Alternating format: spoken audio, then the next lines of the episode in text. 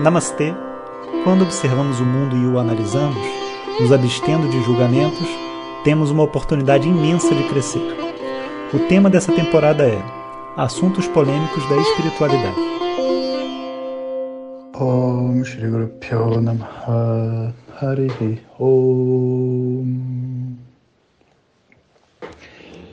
Bom dia pessoal. Então hoje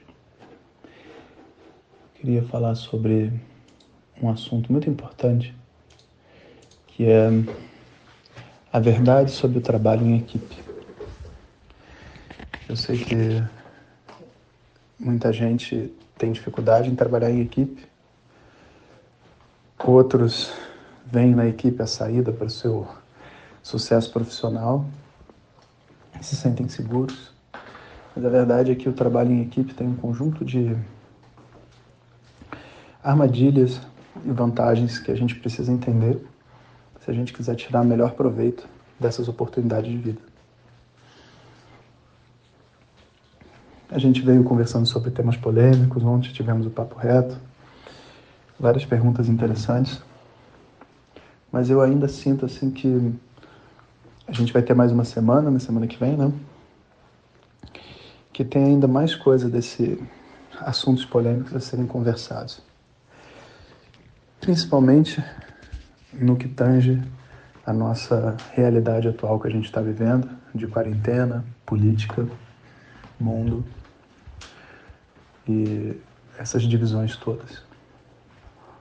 Então, como eu disse ontem, estou conversando com a Denise para ver se a gente faz mais um Hora do Chai.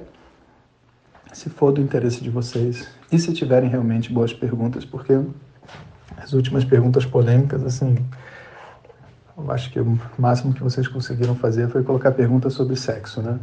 Então, perguntas polêmicas. A gente precisa realmente conversar sobre assuntos difíceis. E entender né, esse princípio do polêmico envolve o princípio da nossa filosofia fundamental de vida. Então, vamos ver se semana que vem a gente aborda esses temas, inclusive porque a gente está entrando num período que astrologicamente já está dito que será muito difícil, tanto para o Brasil quanto para o resto do mundo. Enquanto não chega a semana que vem, vamos compreender o trabalho em equipe. Primeira coisa é que a equipe não é formada por iguais. Uma boa equipe, ela é formada, na verdade, por uma diversidade de qualidades e tem um termo que a gente usa em recursos humanos, como é que é? São atividades, são. Não é dons, aptidão, não.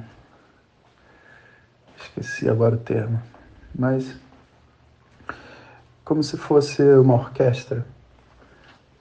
A mente humana, ela não é capaz de tocar todos os instrumentos, sabe? E mesmo que ela seja capaz de tocar todos os instrumentos, o maestro não toca instrumento nenhum, ele toca todos, mas na hora da, na hora de, da orquestra se apresentar, ele não toca nenhum. Então, enquanto uma espécie, é necessário que para que a gente possa tocar a sinfonia, né, que é a vida, que exista dentro dos grupos uma diversidade de capacidades e de perfis que vão permitir com que o grupo se proteja e cresça. Então, existe uma máxima muito interessante, é que todo projeto que não deu certo, sempre é, faltou um pessimista. Em outras palavras, o pessimista, aquele cara que fala que tudo vai dar errado, é um cara muito importante nos projetos porque ele mantém as pessoas alertas para todas as coisas que podem dar errado. Muitas vezes a gente pensa no pessimista como uma pessoa que não nos interessa trabalhar junto, mas na verdade o pessimista é uma pessoa muito importante. O crítico é uma pessoa muito importante. E, obviamente, as qualidades positivas são importantes, mas a gente muitas vezes se perde nessas negativas. Acontece que essas qualidades humanas nos relacionamentos não provocam a harmonia que a gente espera que provoque. Então, quando a gente mistura pessoas de todas as tribos num lugar para trabalhar junto, naturalmente, pessoas não se dão porque elas têm qualidades e características opostas e muitas vezes até uma certa raivinha da outra pessoa por ser diferente dela. Quando a gente trabalha com pessoas que são parecidas conosco, a gente costuma se sentir bem no início. Afinal de contas, a gente entende a outra pessoa, a pessoa entende a gente.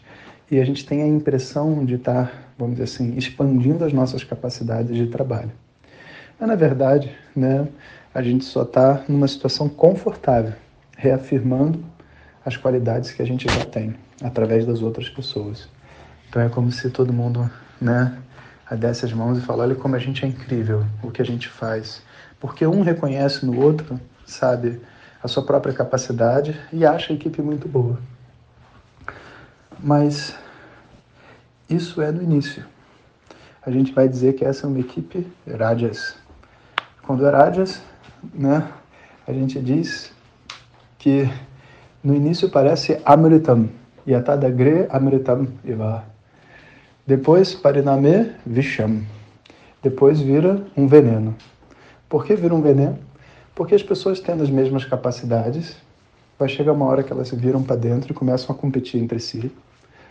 Elas tendo as mesmas capacidades, elas não sentem que elas contribuem efetivamente, elas não, elas não se sentem parte fundamental de um sistema, porque tem outras pessoas que fazem a mesma coisa que ela.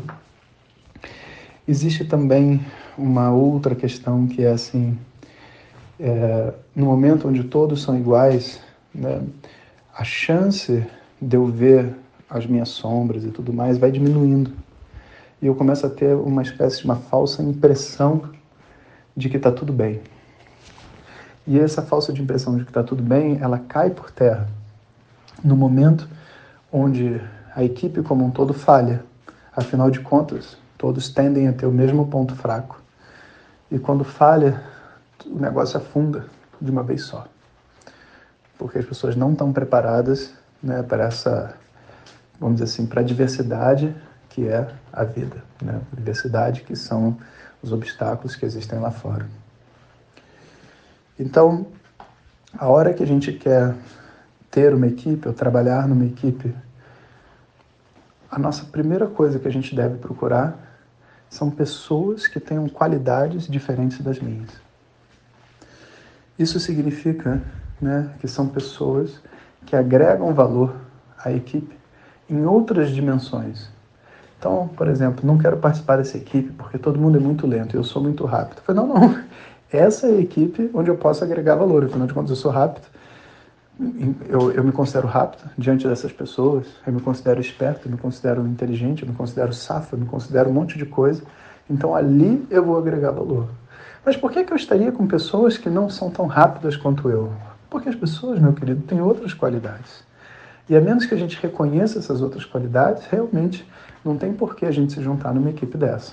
Acontece que esse tipo de equipe, a gente vai dizer assim, é uma equipe sátua, sabe? O, o efeito é oposto. A gente vai dizer Yata Dagre Visham Pariname Amritam. No início, ela é um veneno, porque você fala, cara, como que eu vou aguentar trabalhar com essas pessoas? Imagina uma pessoa que é toda rápida de mente, trabalhando com gente que são lentas. Ele fica um polvoroso, sabe? Mas daqui a pouco, ele começa a ver as coisas por um outro ângulo. Porque eu faço meu trabalho na minha velocidade e eu tenho tempo livre. E as pessoas fazem em outra velocidade. E elas optam, na verdade, por fazer a coisa de forma mais tranquila. Talvez eu tenha até algo a aprender. Talvez eu possa lidar com a minha ansiedade. Talvez tenha um monte de coisa para eu aprender. E quando a outra pessoa, fazendo a coisa mais devagar, vê coisas que eu não estou vendo, eu começo a dar um certo nível de respeito pelas diferentes formas. Porque o ser humano tem diferentes formas de se expressar. Então, no início, trabalhar com pessoas de perfis diferentes é um porre. É difícil.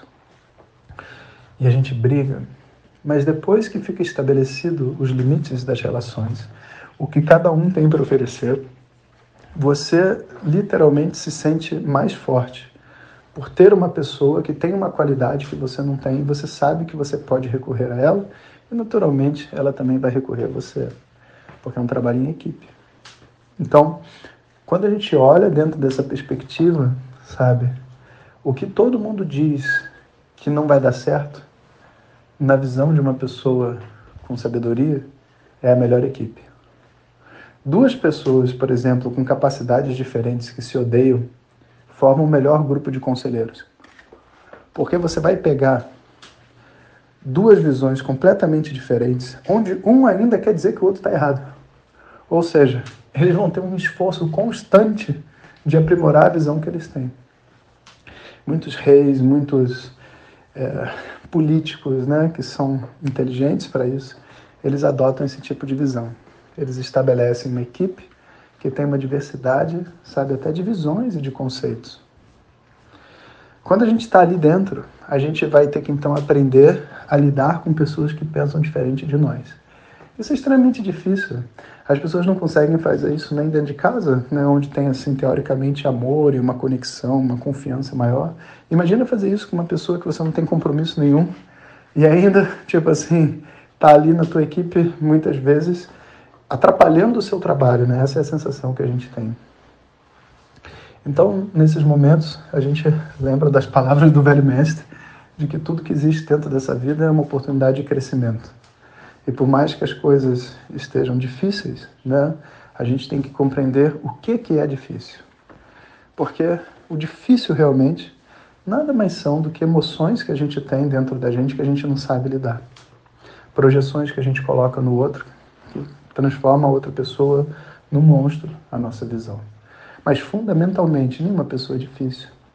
A pessoa só tem histórias, características e qualidades diferentes. E a hora que a gente põe as coisas na mesa de uma maneira objetiva, a gente desmistifica esse monstro, sabe? Então, vem o segundo ponto. Uma equipe de uma diversidade muito grande, ela vai ter que trabalhar muito bem a sua comunicação. A comunicação acaba sendo a chave para que essa equipe possa trabalhar. E muitas vezes o papel do chefe é ajudar as pessoas a estabelecerem as relações de confiança entre elas, ultrapassando esses bloqueios do próprio ego, que vê no outro uma pessoa diferente, uma ameaça. Em compensação, quando as equipes são de pessoas iguais, em geral elas não perduram por muito tempo. E nem faria sentido duas pessoas iguais ficarem trabalhando juntos por muito tempo. Não faz sentido porque o que uma vai oferecer para a outra de verdade. Né? Existe ainda um terceiro tipo de equipe que a gente não está falando, que a gente chama equipe Tamas. equipe Tamas é a equipe assim que, no fundo, as duas pessoas não têm o interesse real de trabalhar. Elas podem até ter qualidades complementares e tudo mais, mas elas entram dentro de um local com o objetivo de não trabalhar. Essa é uma possibilidade. A outra possibilidade é as pessoas dentro delas mesmas, entende? Elas é, não têm esse objetivo por uma razão pessoal interna. Seja falta de estímulo, seja porque não tem, vamos dizer assim, uma necessidade latente para aquele trabalho, seja porque não são, não têm as proficiências para fazer o que está sendo pedido de forma nenhuma. Isso acontece muito, por exemplo, em empresa estatal, onde as pessoas são obrigadas a estar dentro de uma função, mas que elas não têm a capacidade para fazer nem o interesse. E aí essa equipe é muito interessante, porque é a equipe que mais briga e não produz nada. E aí as pessoas não estão somando capacidades, elas estão somando ignorância, sabe? É o atraso de um mais o atraso do outro. Se a gente fosse falar disso, a gente ia ficar aqui 50 minutos falando sobre essa equipe, porque, além de sobretudo, é uma condição muito divertida da mente, né? Ver como que as pessoas agem. Estava vendo, assim, uma vez um cursinho, né?